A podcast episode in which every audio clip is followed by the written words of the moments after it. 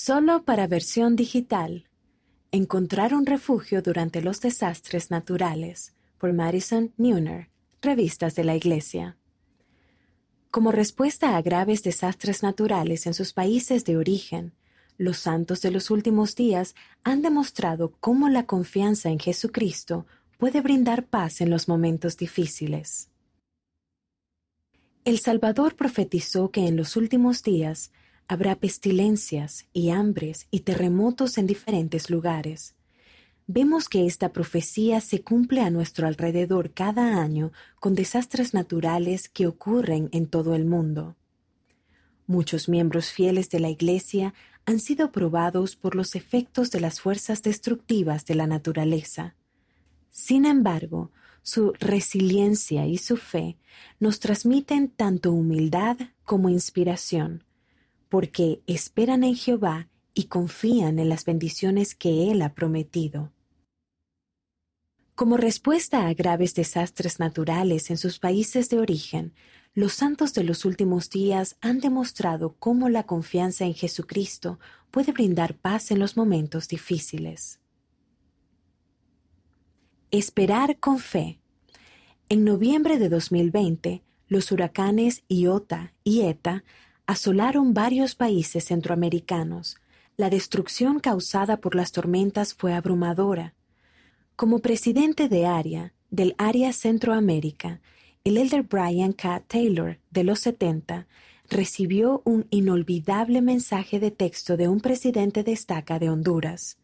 La familia del presidente de estaca estaba viviendo en un refugio provisional después de que la tormenta los obligara a abandonar su hogar, y su mensaje de texto decía, Seguimos con la misma fe y esperanza en que saldremos más fuertes de esta experiencia, más humildes, más útiles y más dispuestos a someternos a lo que el Señor considere prudente.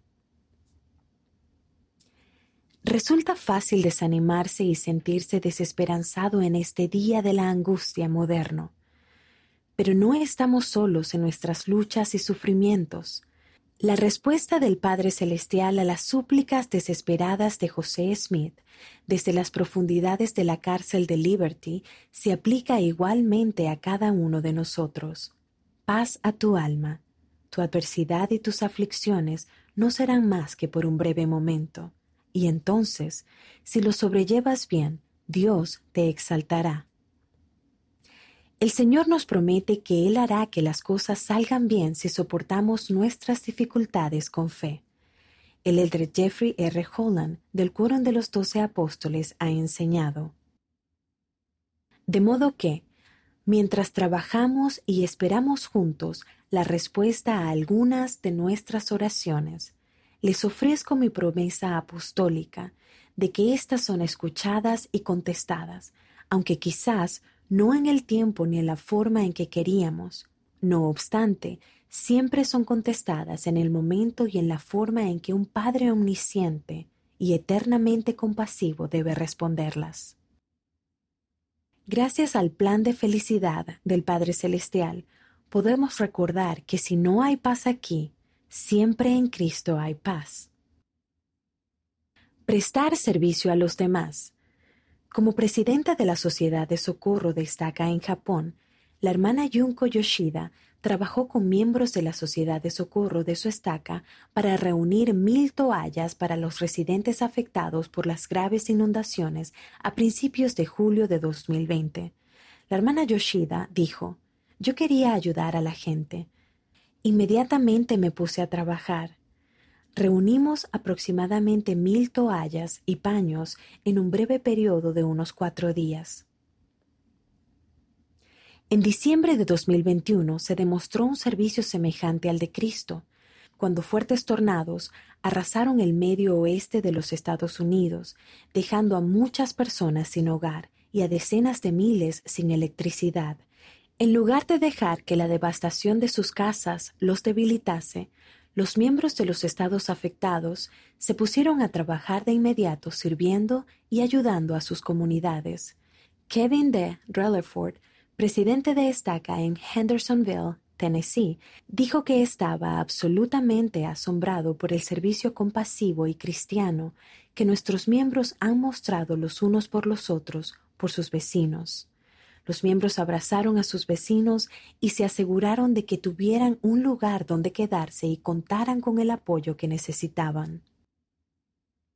El elder Moisés Villanueva de los setenta enseñó, Jesucristo nos mostró que en tiempos de prueba y adversidad podemos reconocer las dificultades de los demás. Motivados por la compasión, podemos extender la mano y levantarlos, y al hacerlo, a nosotros también nos eleva nuestro servicio cristiano. El presidente Gordon B. Hinckley declaró, El mejor antídoto que conozco para la preocupación es el trabajo. La mejor medicina contra la desesperación es el servicio. La mejor cura para el agotamiento es el desafío de ayudar a alguien que esté más cansado todavía. Encontrar paz.